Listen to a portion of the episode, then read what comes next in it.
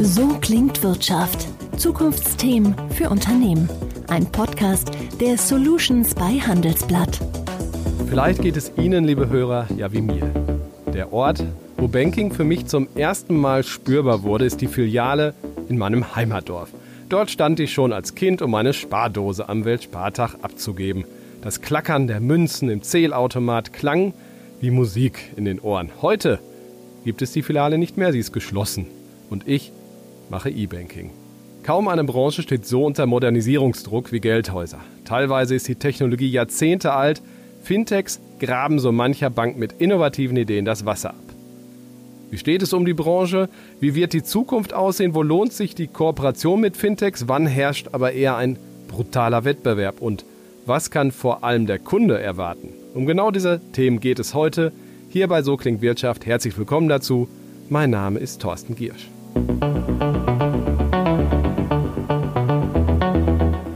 Um das zu diskutieren, habe ich heute gleich drei Gäste.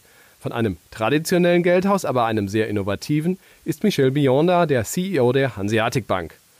Die Fintech-Seite vertritt Katharina Lühl, sie ist Vice President von Race In und als objektive Expertin sage ich jetzt mal Sandra Ficht bei uns, Digitalisierungsexpertin bei Capgemini und dort für Banking zuständig. Herr Mion, bei uns Zeitungsleuten gibt es so ein bisschen das Bonmot, wann wir die gedruckten Zeitungen per Hubschrauber zu den letzten Printabonnenten ausliefern, weil es per Auto keinen Sinn mehr macht. Was glauben Sie, wann wird irgendeine Bank die letzte Filiale schließen? Eine sehr interessante Frage. Ähm, ich glaube, das ist noch nicht äh, ganz vorbei mit den Filialen. Ich glaube, viele Kunden äh, wollen noch den persönlichen Kontakt, wenn sie ähm, äh, eine faire Beratung haben möchten. Und ich glaube, wir werden noch mit dieser mit diesem hybriden Modell digitalen Services rum um die Uhr verfügbar und auch Filialdienstleistung noch noch noch weiter leben.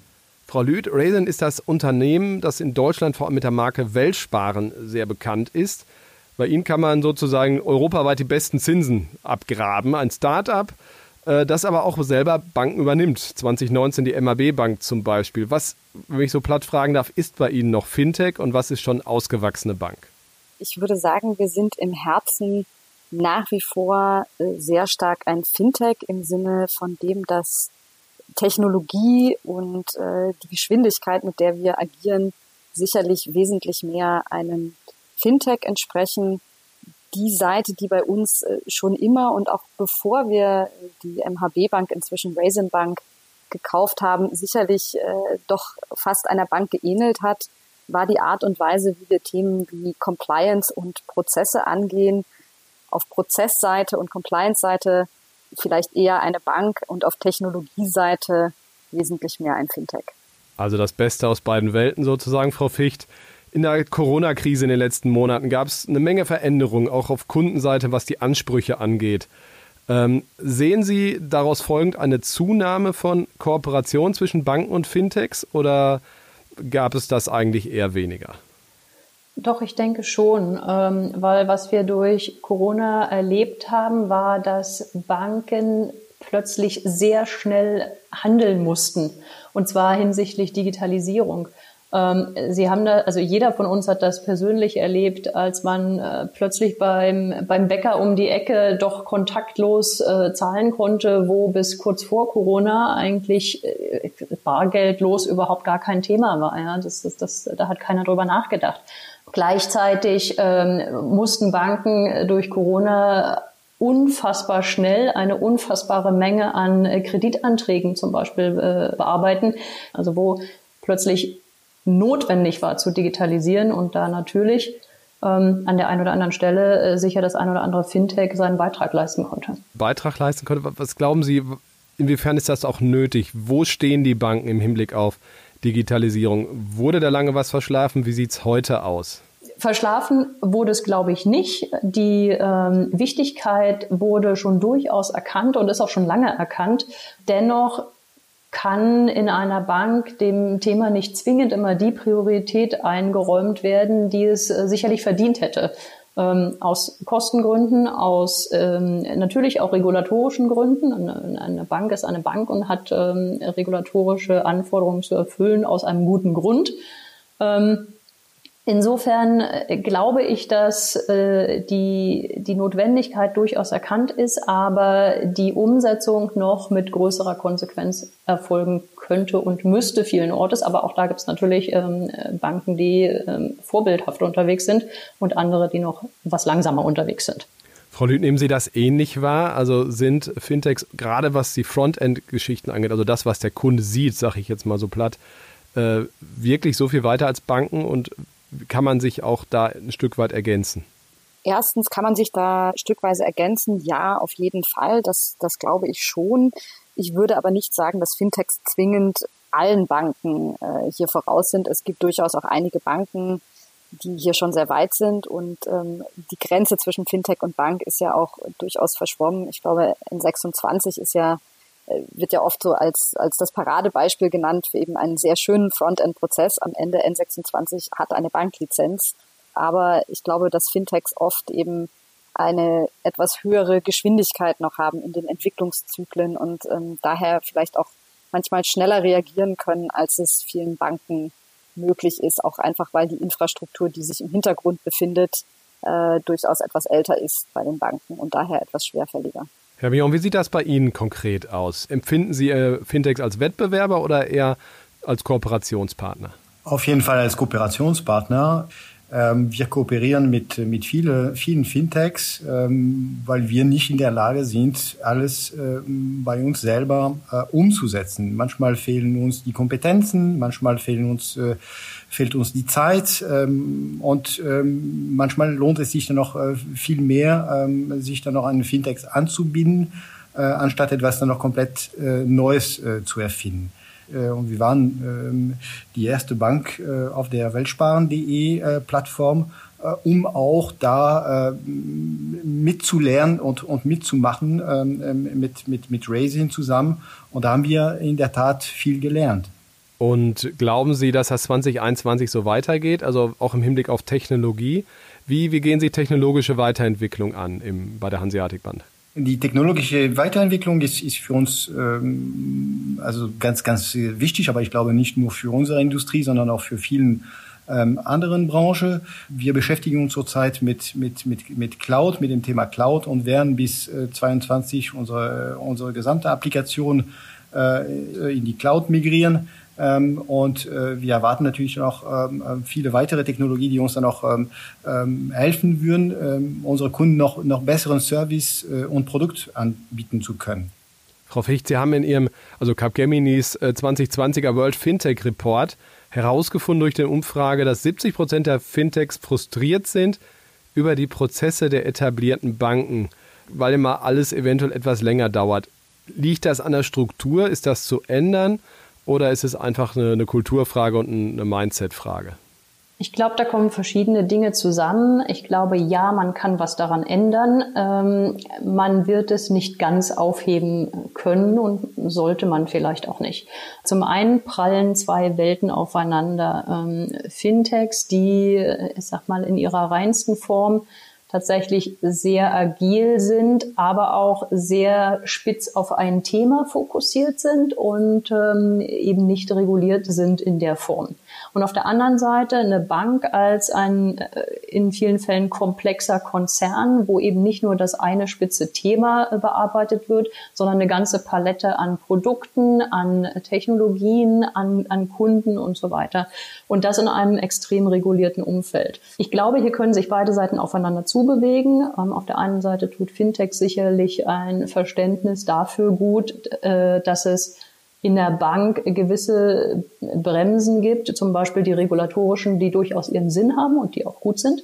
Auf der anderen Seite ähm, können Banken sicherlich auch noch einiges beschleunigen, indem beispielsweise die, die Fintech-Themen entsprechend prominent in der Bank auch verankert sind. Das erfordert aber eben auch einen entsprechenden Kulturwandel in der Bank und nicht nur in einer Digital-Unit, sondern ähm, idealerweise vom, vom Top-Management bis zum Filialmitarbeiter, Backoffice-Mitarbeiter und so weiter, damit sich hier die beiden Welten eben nicht aufeinander prallen, sondern zusammenarbeiten können. Das Wort Kulturwandel nehme ich gern auf. Frau Lüth, was äh, denken Sie? Haben Sie zufällig ein Patentrezept für die perfekte Zusammenarbeit zwischen Fintech und Bank? Aus unserer Erfahrung, was auch immer sehr hilfreich ist, ist tatsächlich ein, ein dediziertes Projektteam auf beiden Seiten zu haben. Insbesondere wenn, wenn Fintechs mit größeren Banken zusammenarbeiten, hilft es extrem, wenn ein Projektleiter auf Bankseite, ich sag mal, ein wenig hilft, die Komplexität einer, einer großen Bank zu navigieren. Ähm, und in der Tat, was auch immer sehr wichtig ist oder für den Erfolg sehr hilfreich ist, ist, wenn dem Thema entsprechende Priorität auch auf der Management-Ebene eingeräumt wird. Das erhöht auf jeden Fall die Chancen für eine erfolgreiche Zusammenarbeit sehr stark. Herr Bion, äh, wir haben gerade schon das Wort auch Werte, will ich nochmal in den Raum stellen. Traditionelle Banken haben Kundenbeziehungen oft auch sehr lange. Äh, sehen Sie da einen unmöglichen Dissens zu sagen, Fintechs eher kurzfristig? Teilt man die Werte oder ist das nur ein Klischee, dass das eventuell ein Widerspruch sein könnte? Die Bank haben, haben sicherlich äh, mit ihren Kundenverbindungen bisher nicht genug gemacht und ähm, die Kunden im Zentrum von ihren Prozessen, von ihren Produktenentwicklungen, äh, von ihren Services nicht unbedingt immer richtig gestellt. Es ist natürlich eine große Herausforderung, was wir uns äh, vorgenommen haben.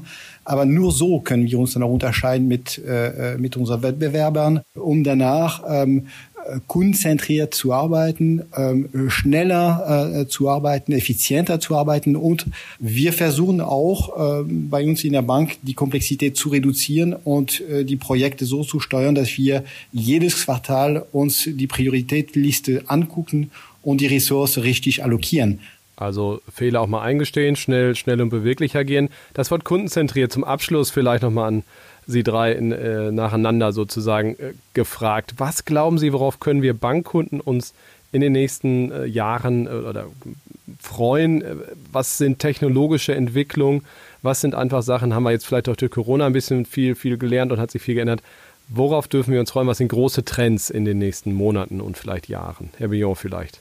Ich glaube, dieses Realtime, dieses Instant, Einfachheit, ähm, äh, das muss wirklich äh, in, in jedem Kopf äh, auf, dem, auf der Bankenseite sein, der Kunden äh, im, im, im Zentrum äh, zu stellen, äh, um ihnen da wirklich noch besser, besser zu dienen. Frau Lüth, was glauben Sie, was wird äh, in Zukunft wichtig? Ich glaube, das Thema Realtime wird immer wichtiger werden für den Kunden, weil Kunden das auch in extrem vielen anderen Bereichen ihres Lebens inzwischen sehen. Also ich habe jetzt gesehen, der neueste Lieferservice in Berlin verspricht äh, Essenslieferungen in unter zehn Minuten.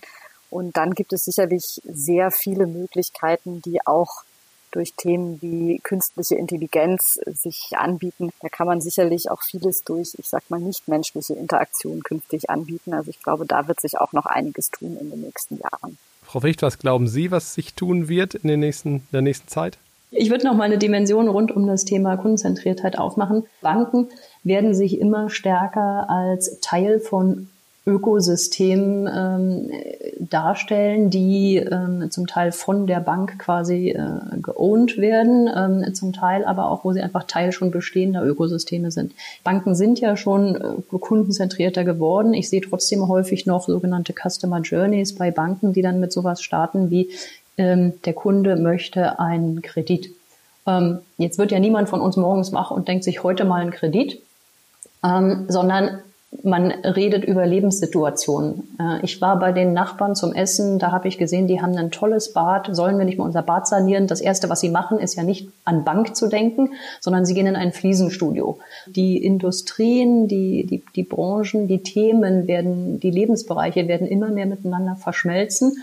Ähm, und damit das möglich ist, braucht es eine, eine wirklich solide, aber auch flexible technologische Basis für. Und ich glaube, dass ähm, Fintechs da, äh, da sehr wichtig sind, weil sie mit den, mit den sehr guten Spitzenangeboten, die sie jeweils haben, natürlich einen prima Baukasten darstellen, um, um Services auch zu, miteinander zu verbinden. Das ist ein gutes Schlusswort. Vielen Dank äh, für die Ausblicke und das Gespräch selbst natürlich auch an Sie drei. Vielen Dank, liebe Hörer, zum Zuhören. Wir hören uns nächsten Mittwoch wieder hier bei So klingt Wirtschaft. Bis dahin, ciao. So klingt Wirtschaft, der Business Talk der Solutions bei Handelsblatt. Jede Woche überall, wo es Podcasts gibt. Abonnieren Sie.